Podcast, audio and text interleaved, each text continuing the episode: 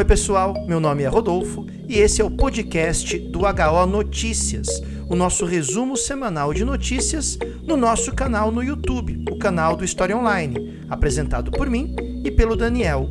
Toda semana, um podcast novo com o conteúdo do vídeo que vai ao ar às quartas-feiras, sempre às 17 horas e 15 minutos.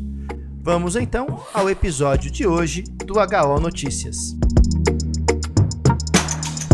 Olá, boa tarde, sejam todos bem-vindas e todos bem-vindos a mais uma edição do HO Notícias, nesta quarta-feira, 18 de agosto de 2021, pontualmente às 17 horas e 15 minutos. E também saudações a você que nos ouve aí do futuro. Eu incorporei essa fala do queridíssimo Dan Stubach. Então, olá para você que está no futuro nos ouvindo no formato podcast, porque na sexta-feira, este vídeo no formato de áudio vai para o nosso canal do podcast para você ouvir preferencialmente na Orelo. Já está aí na tua tela, ó. Baixa o aplicativo da Orelo e ouça a gente na Orelo, porque é a única plataforma de podcasts aqui no Brasil que remunera os criadores de conteúdo sem cobrar nada de você.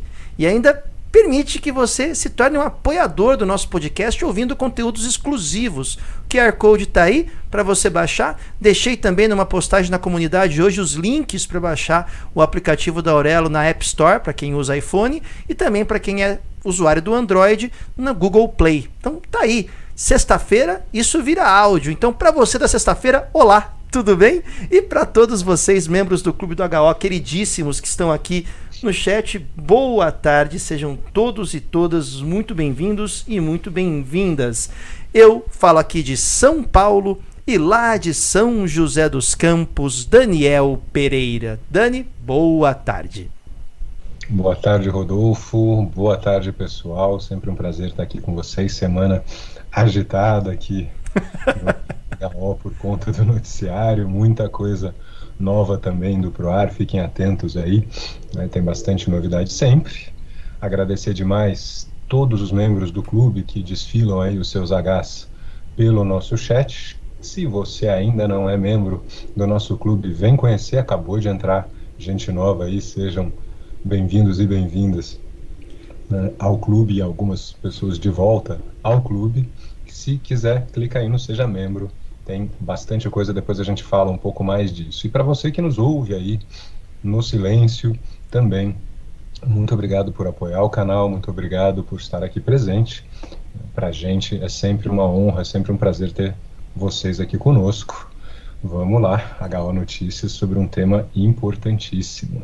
E lembrando também, deixa aquele like para contribuir com o algoritmo, né?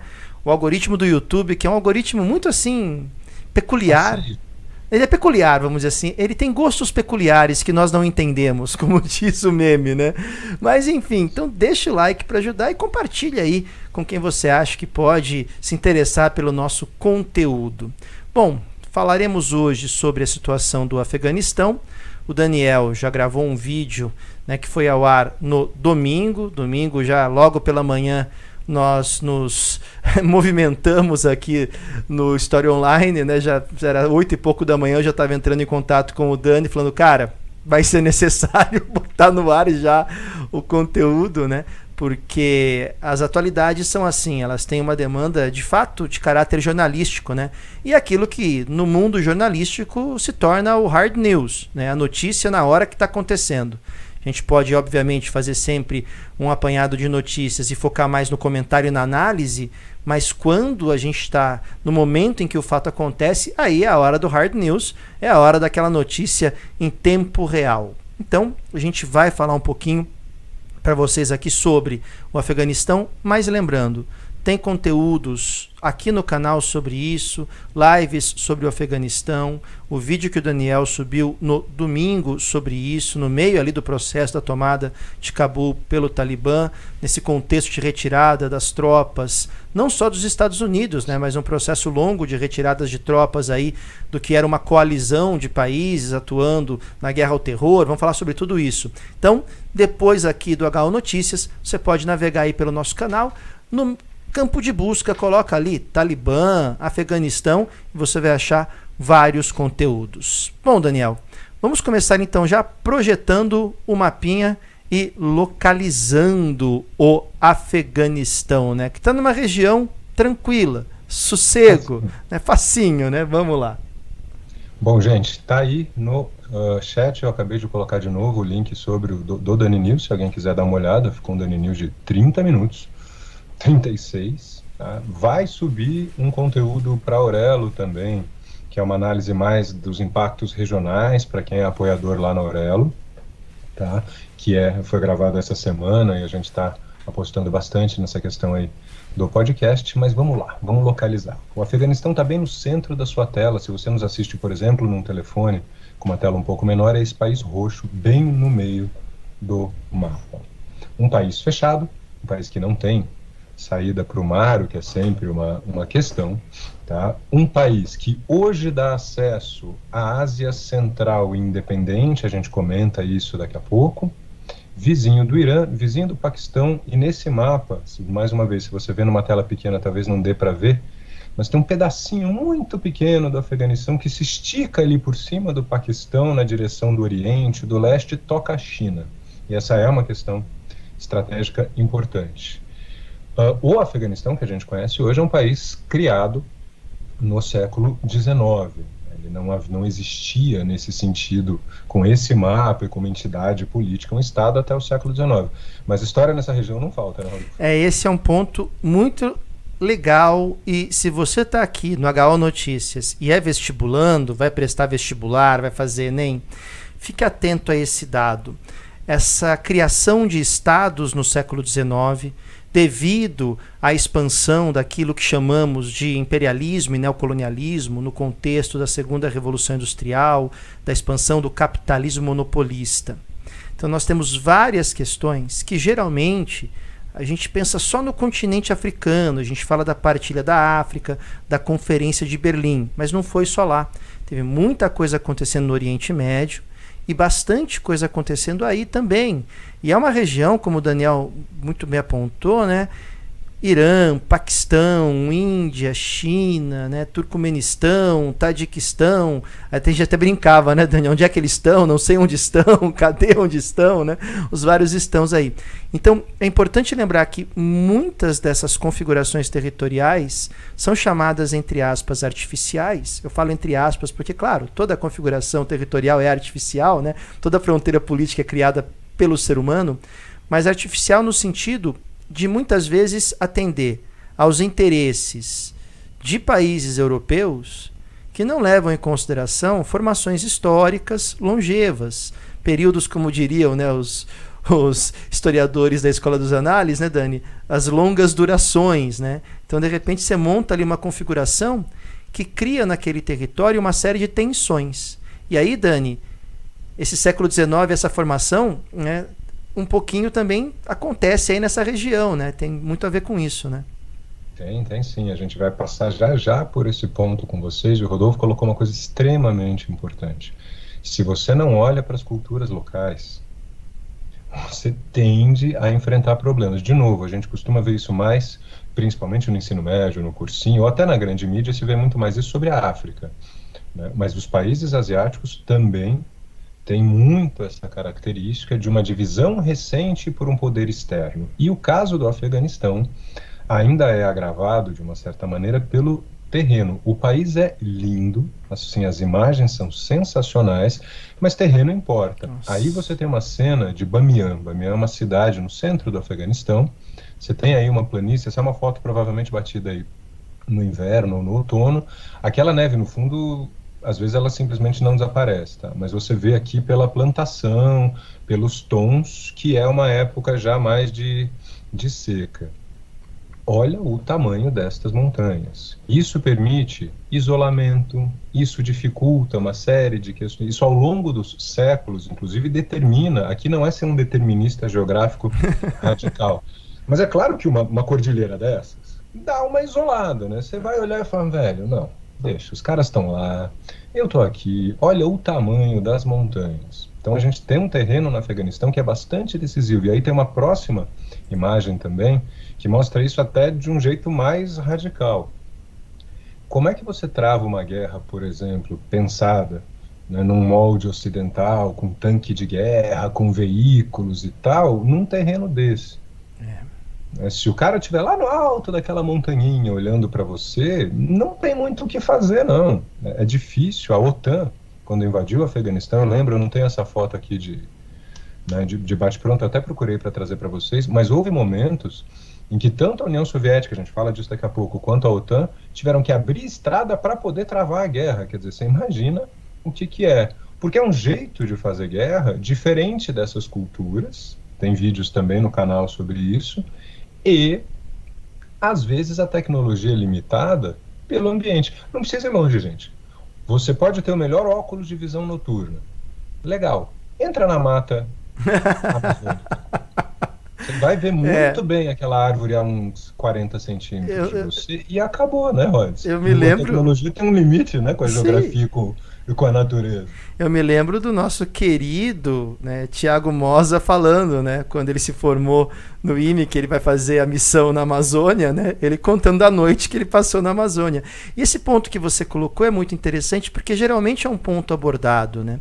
A forma de desenvolver um modelo de guerra que não se adequa a esses relevos, né? E, e, muitas vezes um relevo montanhoso como esse, que acaba gerando uma proteção natural, ao longo da história foi fundamental para que algumas pequenas cidades resistissem a ataques externos. Né? O mundo grego viveu isso né? e, e, tem um relevo que, claro, não estou falando que é igual, né? mas lembra um pouco isso. Né? Quando você olha as fotos de cidades como Esparta, você vê ali planícies e de repente ao fundo montanhas com neve, né? Então é uma coisa que historicamente marca. E mesmo com toda a tecnologia de guerra, muito legal isso que você colocou, Dani. Né? Chega uma hora que. Me lembra aquela cena do Star Wars, daqueles guerreiros do deserto que ficavam em cima dos, dos das montanhas atirando no pessoal lá embaixo, né? É mais ou menos é, isso, né, Dani? É isso mesmo, porque, por exemplo, um bando de homens a pé com burrinhos atravessa essas montanhas aí. Um Jeep não sobe, gente. É... Jeep tem limite, tanque de guerra tem mais ainda. ah, mas eu posso ir de helicóptero, mas esse também é um terreno que mesmo para um ataque aéreo é complicado, porque ele é tão escarpado, ele é tão cheio de reentrâncias que em qualquer lugar pode ter lá um carinha com um daqueles foguetes no ombro e o seu super helicóptero só vê quando chegou em cima. Então, muito cuidado, porque assim, tecnologia faz diferença em guerra, mas tem momentos em que o relevo limita, em que a natureza limita de um jeito bizarro. E o Afeganistão é um caso em que isso conta, conta e conta bastante. Só para brincar um pouquinho ainda com informações históricas sobre isso, nunca se esqueçam que apesar de Jacques Louis David ter pintado Napoleão cruzando os Alpes sobre um grande cavalo, ele cruzou os Alpes em um burrico, né? Porque não, só Aníbal para cruzar com um elefante aquela desgraça, né, Daniel? É claro que não ficaria bem para o Napoleão pintá-lo, né, montado num burrico cruzando os Alpes, né? Mas a verdade é essa, né? É essa. Mas legal, Dani. Vamos passar então para as informações aqui, né, históricas e também para o contexto de tudo isso que está rolando no Afeganistão. Sim, a gente vai mostrar para vocês já já, gente, um mapa, tá? Mas aqui tem um resumo, um pouco do que a gente já andou trabalhando. Esse aqui é um ponto de encontro de muitas culturas, o que torna o país extremamente rico e ao mesmo tempo complexo. Porque isso vai engendrar, vai gerar laços tribais, laços familiares, lógicas que não são as lógicas da política ocidental. Então você tem lealdades que o Rodolfo lá no começo falou da questão das longas durações, né, Rods? Você acaba criando uma estrutura social e aí essa, é. essa, essa bola é sua, que é muito diferente. Né? Não, não, o, o, isso é muito importante. Existe um, toda uma cultura ocidental que se você chegar lá, às vezes o mesmo código não funciona, né, Roy? Não funciona. A gente está falando aqui, para usar um pouco a sociologia, né? Por isso que o Dani falou que essa bola é minha. Mas é, né? é. É, usar um pouco os tipos de dominação, os tipos ideais de dominação weberianos, né? Por exemplo, a dominação tradicional. Uma dominação que se pauta em valores muito subjetivos. E essa lógica que nós temos ocidental de achar que há questão econômica, há questão uh, racional, no sentido de um racionalismo econômico, ela é preponderante, ponto final, não se aplica. Ao longo da história, por diversas vezes, assistimos ao que nós chamamos de particularismo tribal, né, de relações sociais, ligadas muitas vezes a relações de parentesco, que, portanto, se alongam durante o tempo, têm raízes profundas na existência daquela comunidade, e esse chamado particularismo tribal se choca diretamente com uma visão ocidental de Estado grande, poderoso, centralizado, ligado aos, aos, interesses econômicos. E parece, Daniel, que esse tipo de explicação cai como uma luva né, no Afeganistão, né? Cai, cai sim, porque você acaba não conseguindo achar uma chave para realmente trazer, por exemplo, o que era, enfim, a tentativa aí da proposta tanto soviética quanto americana, uma vitória que fosse efetiva. A gente vai ver aí a, invasão soviética, depois a gente vai ver a invasão da OTAN. E no fundo, gente, até para facilitar nossa, o nosso papo aqui, muitos fatores vão acabar se repetindo justamente por quê? Porque você tenta aplicar uma lógica externa aqui, e essa lógica não funciona com a estrutura que existe nessa região. Não estudar, não entender, a cultura do local que você tenta conquistar é pedir para dar errado, ainda mais se a diversidade cultural for muito grande, e ainda mais com um relevo desse. O relevo no Afeganistão é um agente importante, um pouco como o inverno russo, o relevo afegão é, é algo para pensar. Ele, ele, inclusive, colabora com essa divisão entre vários grupos. Então, você tem uma série de lideranças e formas de liderar e laços sociais, como o Rodolfo muito bem colocou, que vão muito além da compreensão de um estudo rápido para uma invasão feita relativamente às pressas. E aí a gente tem o um mapa étnico da região, e olhando o mapa eu faço referência ao slide anterior. Esse é o mapa étnico do Afeganistão, versão simplificada. Você fala, ah, essa é a versão simples, essa é a versão simples. Porque essa mancha verde clara aí, que são os pashtuns, eles na verdade se dividem em pelo menos três grandes grupos dentro da etnia, mas eles são todos são quase metade da população do país. E claro, gente, que aqui o mapa está fechado no Afeganistão, mas o último ponto do slide anterior falava da linha Duran, que é a fronteira entre o atual Afeganistão e o Paquistão, definida na época do colonialismo, como Rodolfo colocou, foi uma definição entre a Índia, a Índia Britânica, perdão, Império Britânico, uma fronteira da Índia Britânica com o Afeganistão que não, não tentaram conquistar e não conseguiram. Ah, então já houve tentativa, já o Império Russo e o Império Britânico tentaram conquistar o Afeganistão no século XIX. Só isso, só isso, só o Império Russo e o Britânico, né? E não deu, né? Tanto que o Afeganistão, gente, ele é um pouco isso. É do tipo, meu, nem eu nem você estamos conseguindo, deixa aí, a gente faz um estado tampão e fica. Só que isso dividiu vários grupos. O que, que eu queria colocar para vocês? Com exceção dos Hazaras, que são esse grupo verde escuro no meio, que está bem no meio, Todos os outros grupos, gente, se eles estão na fronteira, eles passam para o território vizinho, tá? Então você tem no Turcomenistão, os Beques no Uzbequistão, Tadiques, que são esses marrons no Tadiquistão, os Baluches no Paquistão e os Pashtuns, que são o nosso ponto principal aqui, que é esse verde claro, no Paquistão. Quando se criou uma fronteira que no final existe no papel, mas divide um território tribal ao meio, né, Rods? No fundo, você não divide. Uma fronteira dessa existe, Rods? Não existe, não existe. É. E você colocou um ponto bem legal, né? Você falou de como o relevo aumenta esses particularismos, né? E como, vou usar um termo que o Daniel adora, né? A fronteira está lá, mas cultura, cultura, é, cultura não é material. Claro que ela pode ser material, mas a cultura como a religião, a cultura como a língua, a cultura como a própria visão de mundo, ela não barra numa fronteira, ela continua. E isso traz uma porosidade. Eu adoro esse termo. Quando o Daniel falou a primeira vez, eu adotei. Falei, esse eu vou adotar, vou chamar de meu. A fronteira acaba tendo uma porosidade, né, Daniel? É, é muita ingenuidade achar que uma fronteira como essa existe. existe de fato, né? É uma abstração, exatamente. E aí, né, como você falou, se espalha, vaza, né, contamina, usa o termo que você quiser. O que traz mais complicação ainda na hora de você delimitar o território, estabelecer relações e, porventura, dominar, né? É, e aí, gente, o que a gente vai ver é a história se repetir. Porque tanto a União Soviética quanto os Estados Unidos, só para citar os dois últimos, né, falharam em perceber isso.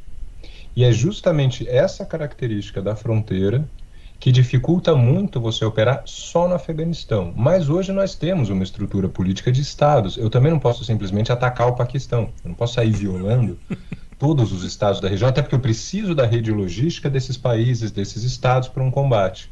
E essa falha que a União Soviética já tinha cometido, então vejam que ela já tinha um histórico, né? Essa é uma falha uh, fundamental para entender as duas derrotas, para a gente traçar os pontos comuns aqui, né, para ver as duas derrotas, tanto a soviética quanto a da OTAN dos Estados Unidos. E aí a gente passa para a invasão soviética. Tá? Aí você tem um resumo. Mas o que, que aconteceu? Os pashtuns, em especial, fugiram para o Paquistão e a União Soviética não ia também atacar o Paquistão, que, aliás, é um estado nuclear, então a coisa aí é um pouco mais complicada. Tá? A gente não vai entrar na nuclearidade do Paquistão, mas o Paquistão tem a bomba e a bomba é um ótimo argumento para você não ser atacado. Aqui começa aquilo que muito tem sido colocado, e não é teoria da conspiração o absoluto, é que os detalhes são exagerados. Você vê uma foto aí embaixo de Ronald Reagan, presidente dos Estados Unidos, essa foto é oficial, os créditos das imagens estão todos na descrição da live, tá, gente? Reunido com os guerrilheiros afegãos. Guerra Fria, né, gente? Bom, se a União Soviética invadiu alguém, a gente apoia o alguém. Esses alguém aí. Tá? A União Soviética nunca controlou o país inteiro, ela controlava essas estradas que vocês estão vendo. Idem a OTAN. Tá? Aqui o mapa podia se repetir. E aí o que, que acontece? Esse pessoal foge, primeiro para o Paquistão, se reorganiza, começam a vir também combatentes estrangeiros para cá, é quando a figura do Bin Laden vai aparecer nessa história, e a gente tem um processo duplo aqui. Refugiados no Paquistão, muitos deles crescendo lá, meninos crescendo nos campos de refugiados e essa guerra contra os soviéticos aí começando a acontecer, com a ajuda sim dos Estados Unidos, não só. Só toma cuidado porque tem um certo exagero, né, Rods? Ah, então os Estados Unidos criaram o Talibã e a Al-Qaeda. Não é bem isso. Não. Né? Isso é generalizar o quadro. Mas sim, Guerra Fria, a lógica era apoiar o inimigo do meu inimigo, né? Até porque caso né, a, o projeto estadunidense de apoio que também é interessante notar, Daniel, que eu, eu gosto muito quando você chama atenção para essa questão da simplificação. Né? Um projeto como esse, que envolve até uma visita aí dos afegãos, né, dos, dos participantes dos grupos ao Ronald Reagan nos Estados Unidos, é claro que esse projeto ele é um projeto de mão dupla. Né? Olha, a gente hum. apoia vocês, mas o que, que nós queremos com isso? Imagine então, num contexto de Guerra Fria, uma vitória do Afeganistão sobre os soviéticos e que poderia alinhar o Afeganistão diretamente aos Estados Unidos. De que forma esse alinhamento seria desenvolvido se viria depois da vitória. Mas como o Daniel ressaltou para vocês, um pedacinho do Afeganistão faz fronteira com a China. China e Estados Unidos nesse contexto, né, Daniel, década de 70 para 80, já mantinham relações de proximidade há algum tempo, apesar da China ser também é, socialista, mas ela tinha uma relação desde a década de 70, 71 lá, de proximidade com uh, uh, os Estados Unidos. Daniel já falou sobre isso várias vezes aqui no canal também. Então, assim, é um projeto, é, é, é um, sendo colocado em prática. Mas os grupos existem desde antes, as questões existem desde antes, a situação é anterior à entrada dos Estados Unidos. Porque concordo, Daniel, dá a impressão que então os Estados Unidos eles manipulam toda a situação para não, eles vêm. Um, é, é, é, é uma questão de virtude e fortuna. Olha, a gente está pronto para apoiar grupos que eventualmente podem, numa vitória sobre um inimigo nosso, se tornar uma porta de entrada para os Estados Unidos nesse contexto. Então, o que é o virtuoso aí por, ponto, por parte dos Estados Unidos? Vamos estar tá pronto para isso. Ou porque a fortuna apareceu a ocasião. A gente vai e apoia essa ocasião. Mas acredito eu, Daniel, que não sem um plano de contingência. Caso der errado, a gente tem como né, tirar o pé disso também. Então não é uma coisa assim, concordo com você, né? Tudo saiu da cabeça né, do, do Pentágono, dos militares, do, né, da Casa Branca e do próprio Ronald Reagan, né? Não, até porque se tivesse saído tudo tão da cabeça deles, tinha dado mais certo, né? Se, se tivesse... é, vamos parar para pensar, né? Eu costumo dizer que quem acompanha as nossas, as nossas conversas, que às vezes a resposta para a pergunta é a própria realidade, é. né? Se, se tivesse sido um plano tão bem feito, tão arquitetado e tão pensadinho, tinha dado um pouco mais certo. Mas tem muito disso, sim. o Rodolfo colocou. Não se esqueçam que o Irã é vizinho do Afeganistão também. O Irã é... tinha passado por uma revolução anti-ocidental, então colocar um governo pró-ocidental no Afeganistão seria interessante. E cuidado aqui. O extremismo islâmico, o extremismo, a minoria, estava começando a surgir nesse período. O Talibã não existia, o Talibã não participou da guerra contra os soviéticos. Pessoas que no futuro foram integrar o Talibã participaram, mas a organização Talibã não. O Talibã é uma outra coisa. O que vai surgir aqui é a Al-Qaeda, do Bin Laden, que reúne esses combatentes estrangeiros. E aí foi a falha, e é aí que o que o Rodolfo colocou é perfeito. Né? Uh, aí teve uma falha de raciocínio que foi a seguinte: a ideia era derrotar os soviéticos. O que faltou pensar foi que os afegãos seriam contra qualquer grupo invasor, fossem depois. Aliás, eles sempre foram, historicamente, é um dos orgulhos nacionais do Afeganistão, expulsar invasores. Tem uma coisa que une os afegãos é essa.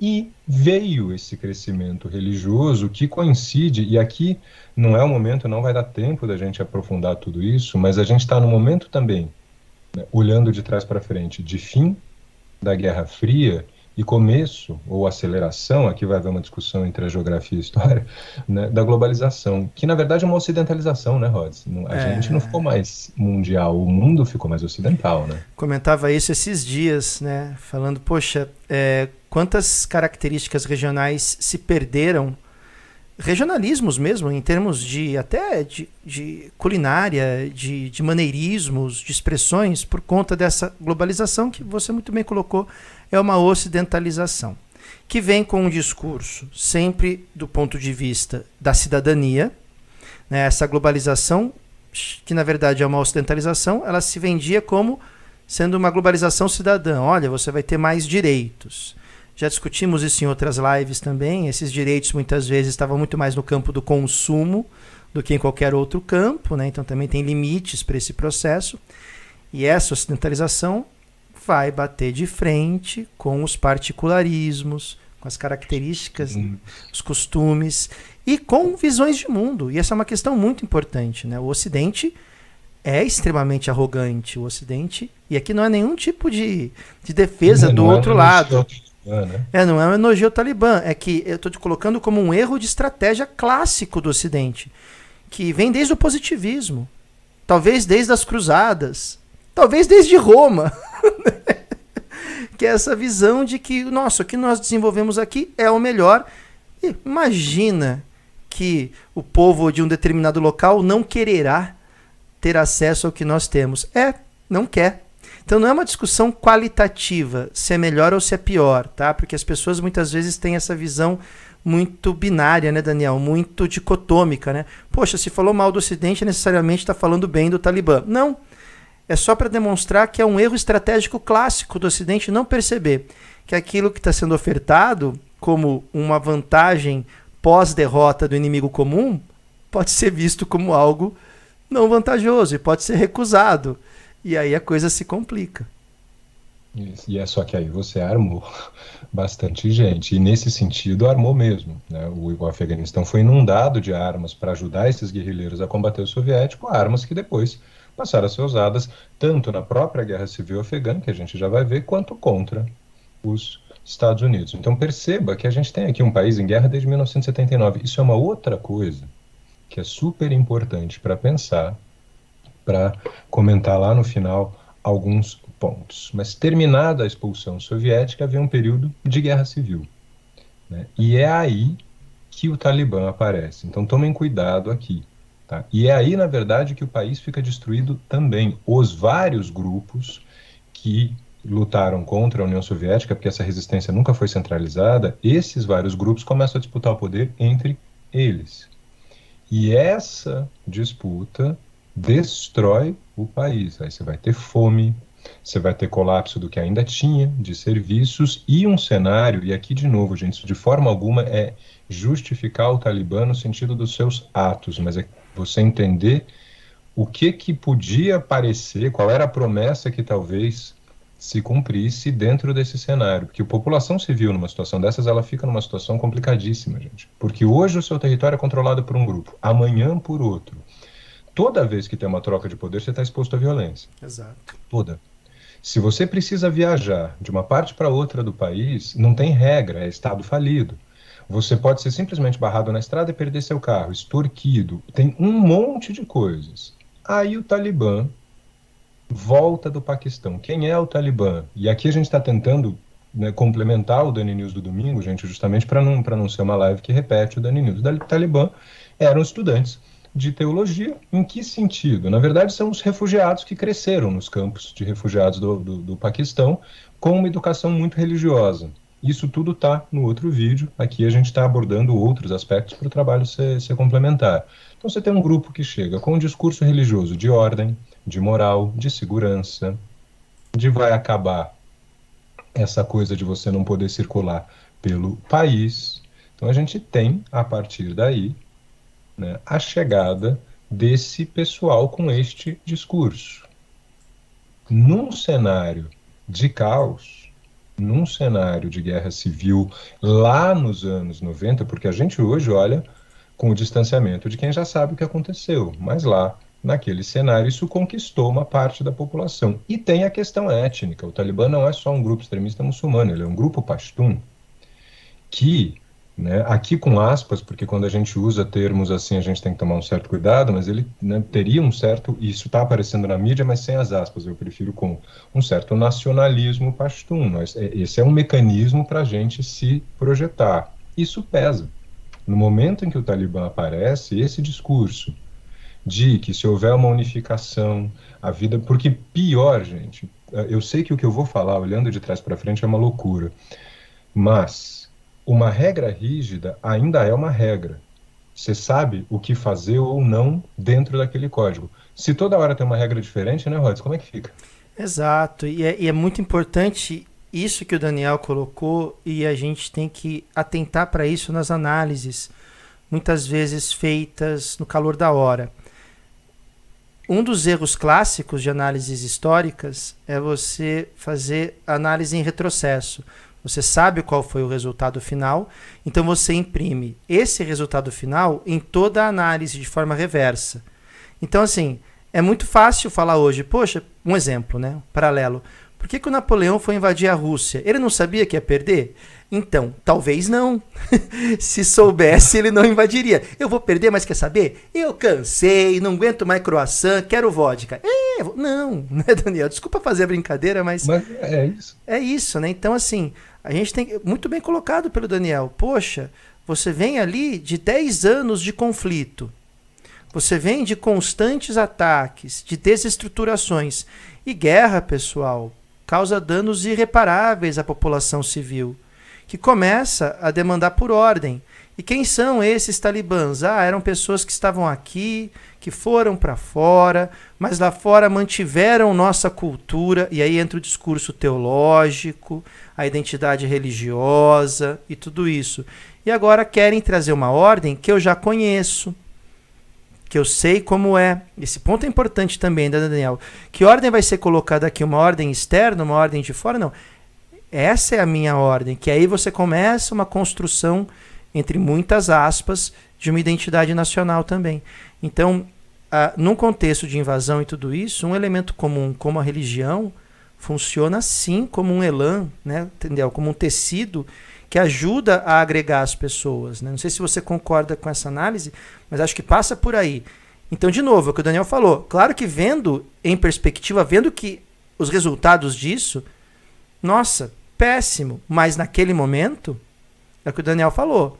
Uma ordem é melhor do que ordem alguma, mesmo que ela seja uma ordem rígida, e uma ordem que tem muito mais a ver com a minha cultura do que uma externa, que eu não sei o que esperar, né?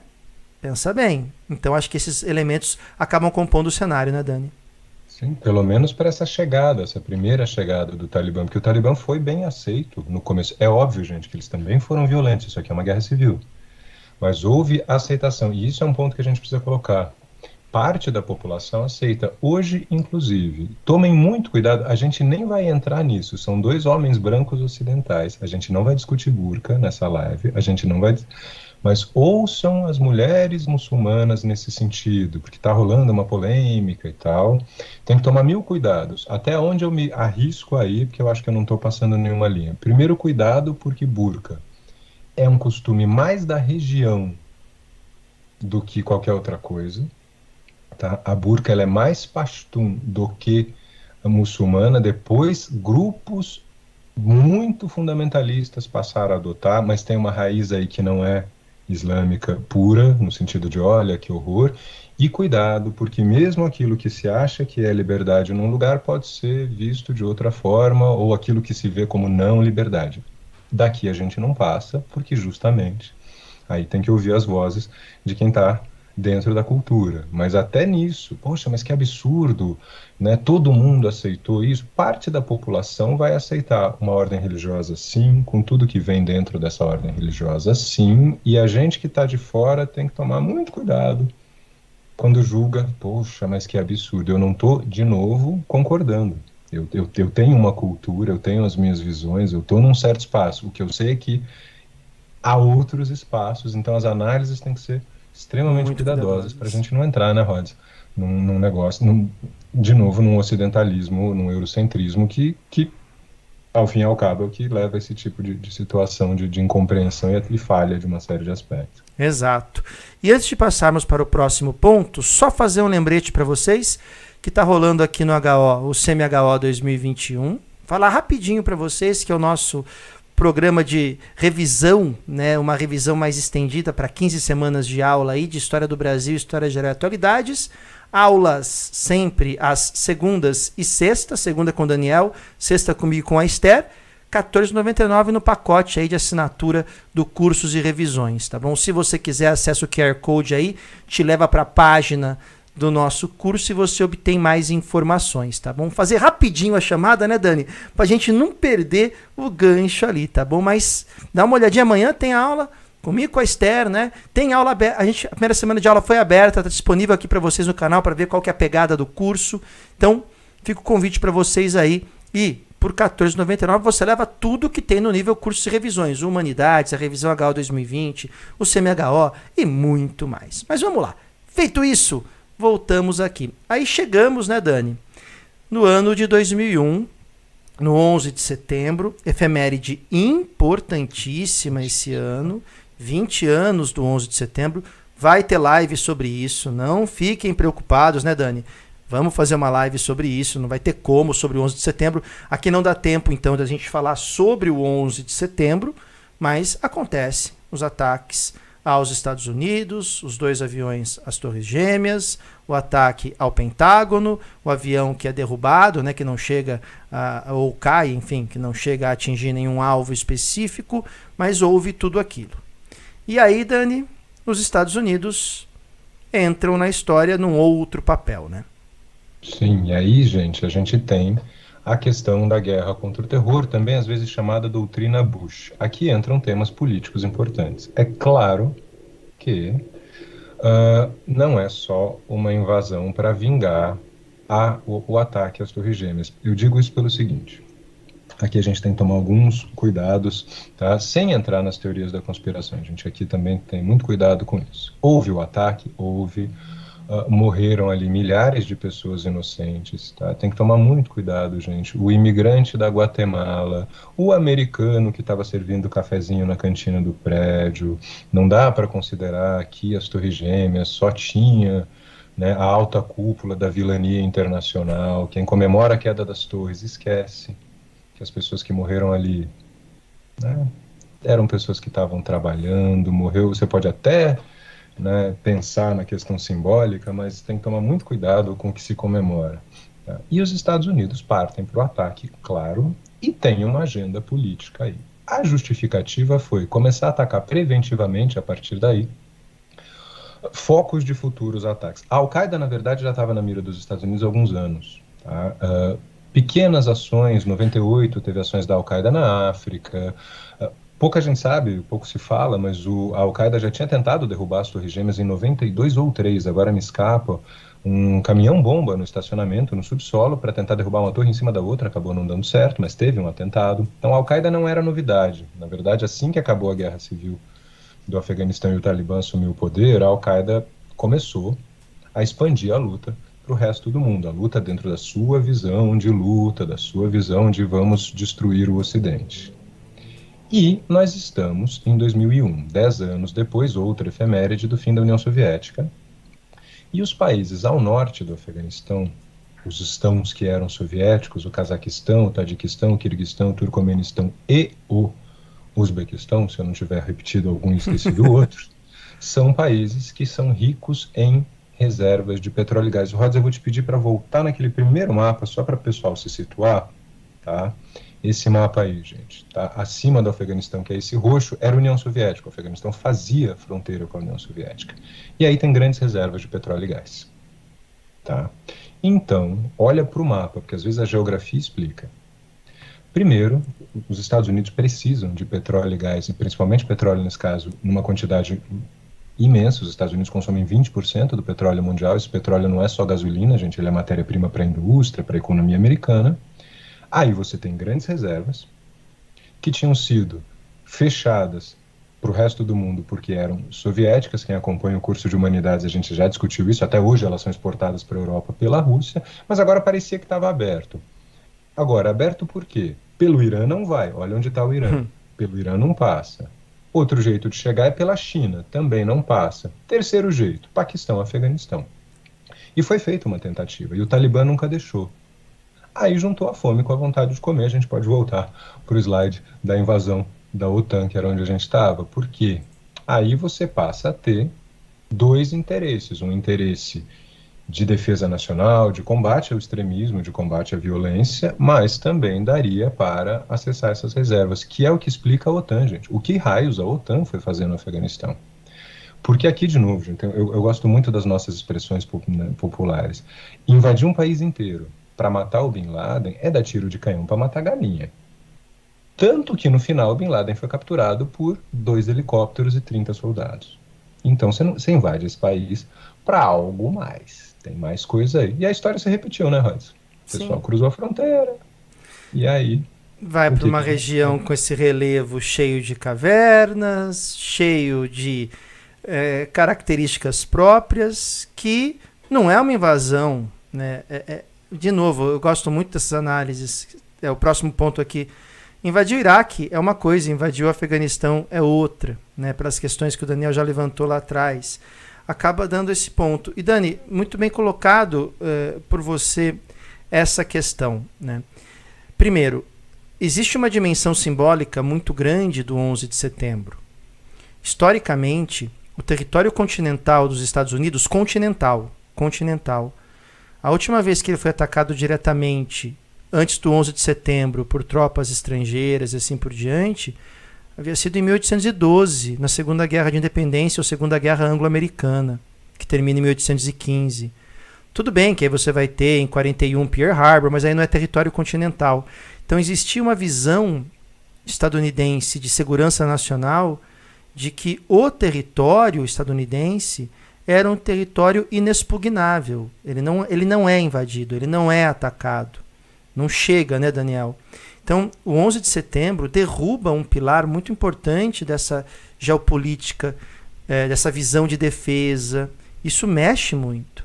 Mexe, claro, com o presidente da época, que é o, o, o George Bush. Walker Bush, né? o Bushinho, o Bush filho. o pai tinha feito o ataque ao Kuwait, o, o, o filho faz a invasão ao Afeganistão. Afeganistão, mas mexe também com o imaginário popular, né?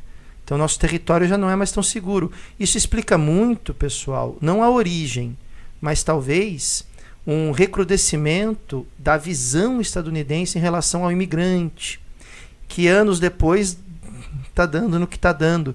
Então é importante lembrar que as mentalidades elas não se desenvolvem apenas no presente, elas uhum. se manifestam no presente a partir de conteúdos cristalizados, enraizados em visões que são herdadas pelas gerações passadas. Então você vem aí por praticamente dois séculos, né, Daniel, de um território inexpugnável que se expande, marcha para o oeste, conquista territórios, compra, vence o México, compra o Alasca, vai para as Filipinas, vai para o Havaí. Nossa, ninguém para o destino manifesto estadunidense. E de repente acontece isso. Então é muito interessante o Daniel colocar o discurso temos que caçar o Bin Laden. É inegável que ele vai ter um apelo muito grande por toda essa questão das, das mentalidades, do imaginário, né, Dani? Agora, Em conjunto com isso, né, vem as questões econômicas e tudo isso, porque sabemos que política não é feita sem economia, principalmente num país onde o lobby é permitido, né, Dani? Então tem Exato. várias, olha lá, primeira vez no, na, na, live, tem várias camadas para serem analisadas aí. Mas você concorda, Dani? Então, simbolicamente é muito pesado, né? O 11 de setembro é um negócio absurdo, absurdo. É cena de filme acontecendo de verdade, né? É. Então tudo isso acho que é importante levar em consideração.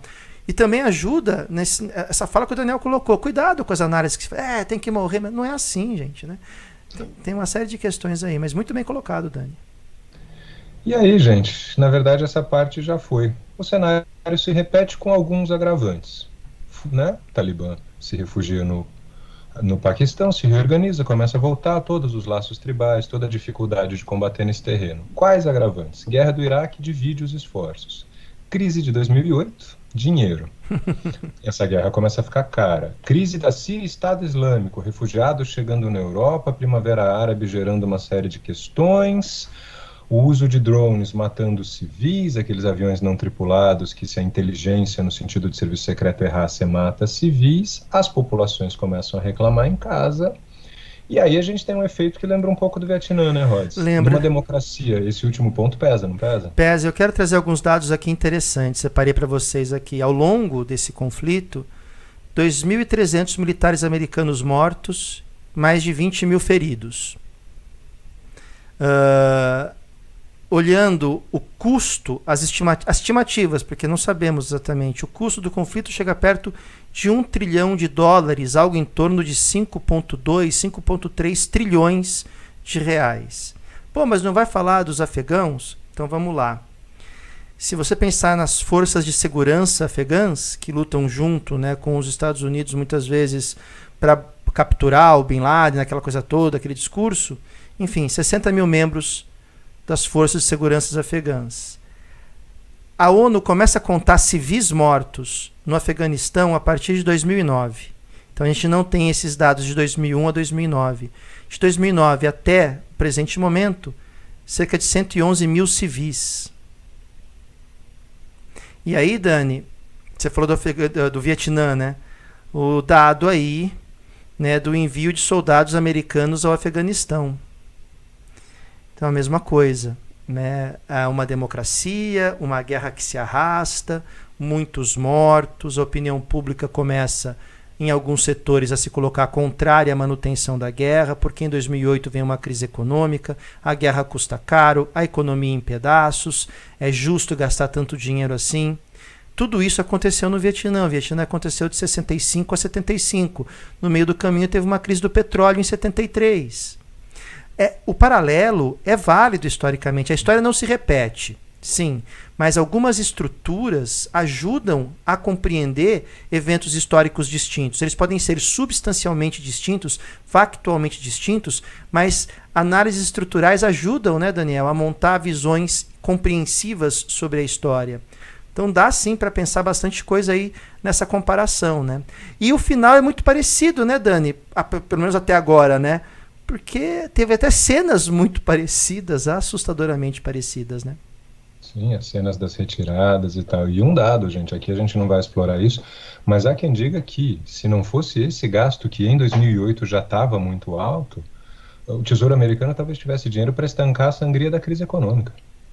Então pensem né, no, no, tudo que isso envolve. E aí vocês viram as cenas essa semana. A gente não faz sensacionalismo, gente. Uhum. A gente uhum. não traz cena de gente morta, de desespero, não é para isso. Mas as cenas estão rodando nas redes sociais. Entre Saigon e Cabo, a diferença é só o ano, né? De resto, é muito parecido. E a gente encerra desfazendo uma questão, porque né, já já tem aula né, do curso de humanidades, a gente, né, o HO Notícias tem um horário para acabar. Essa é a cena final. Este senhor no fundo da sala de gravata algo verde, um azul esverdeado, é o Mike Pompeo. Ele é o secretário de Estado do Trump. Tomemos aqui um cuidado. Quem assinou esta retirada foi o Trump. O Obama também já tinha falado disso, isso é uma coisa bipartidária nos Estados Unidos. Tanto que este ano, dia 19 de abril, o Trump deu uma entrevista dizendo que o ideal era acabar mesmo essa guerra e que o Biden estava até demorando demais para sair. Aí você pode pensar, poxa, mas o Biden devia ter voltado atrás. Aí é outra coisa. Mas quem assinou essa retirada foi o Trump. Então tomem só cuidado, porque também já tem aí uma coisa de, poxa, como que o Biden faz. Os Estados Unidos, como Estado, já estão se comprometendo a se retirar por todas essas razões há alguns anos. Foi assinado ano passado, isso é um encontro oficial do Talibã com o chefe do Departamento de Estado dos Estados Unidos para assinar a retirada, e aí o resto é o que vocês viram na mídia, é o que está aí no noticiário. Até porque nós não temos mais tempo para nada, porque daqui a 10 minutos eu já estou começando a configurar a aula da Esther do Humanidades de História do Brasil. Então não há mais tempo para nada. Pessoal, é interessante pontuar isso. Né? Aqui eh, não dá para trabalhar com futurismos, né, com hum, história hum. contrafactual. E se tivesse acontecido tal coisa, o que está por vir, não dá para saber. Né? Então é. não dá para a gente trabalhar com, esse, com essa história contrafactual, nem é produ produtivo, né, Dani? Nem é muito legal fazer isso, porque gera mais especulações, e especulações podem anuviar ainda mais o horizonte já tão caótico dessa situação. Mas tem inúmeros materiais aqui nos no canal, tem vários materiais para você consultar, vídeos do Dani. Se você quiser saber um pouquinho sobre imperialismo, neocolonialismo, tem o vídeo na playlist de História Geral, a aula sobre isso, em que eu trabalho um pouquinho, claro, com foco mais no vestibular, mas trabalho sobre isso também. E lembrando que hoje, conteúdo aberto do podcast foi um podcast que eu produzi sobre o ano de 1968, ano que não terminou, contado a partir de cinco músicas. Escolhi cinco músicas e fiz ali uma narrativa, fiz um roteirinho e uma narrativa ilustrado pelas cinco músicas. Está no podcast do HO. Passa lá para ouvir. Mas não ouve nesse agregador, não. Ouve na Aurelo. Esse agregador aí do lado, ele não, não, não paga pra gente. Então ajuda o HO, ouve na Aurelo, faz, quebra esse galho, tá bom? Dani, querido, muito obrigado. Vou deixar aqui o microfone aberto para você se despedir. Aí eu me despeço e já corro para falar com a Esther aqui. Vamos lá. Gente, muito obrigado a presença de vocês. As perguntas sobre o futuro e o que vem a gente não tem como responder, tá? E se falaremos mais ou menos de Afeganistão daqui para frente depende um pouco também do andar da carruagem. Vai para o ar um Dani News segunda-feira, que é uma sequência disso aqui. Vai em breve para Aurelo conteúdo exclusivo para os apoiadores, uma leitura estratégica também. Vou encerrando aqui, que o Rodolfo né, comanda as transmissões e precisa sentar com a Esther para resolver a próxima. Irmão, sempre um prazer dividir aqui com você esse nosso tablado virtual. A todos vocês, todas vocês, um grande abraço, muito obrigado, boa noite. Dani, a honra é minha, o prazer é sempre meu, querido. Um grande abraço também. Corre lá que você tem compromisso agora também. E a todos e todas que acompanharam mais essa edição do HO Notícias. O nosso muito obrigado. Um abraço carinhosíssimo. E a gente se vê aqui, para quem é do Humanidades, daqui a pouquinho com a Esther. Amanhã é quinta-feira, né? Amanhã é quinta, acertei? Amanhã é quinta. Então amanhã eu trabalho na aula do Humanidades em Sociologia. Começamos a trabalhar Escola de Frankfurt os frankfurtianos, vamos falar do eclipse da razão, vamos falar da dialética do esclarecimento, falar das leituras sobre indústria cultural e também falar em Adorno sobre a, a personalidade autoritária. Mas isso vocês conferem amanhã aqui. A todos e a todas, muito obrigado, fiquem bem e até o próximo HO Notícias. Tchau, tchau.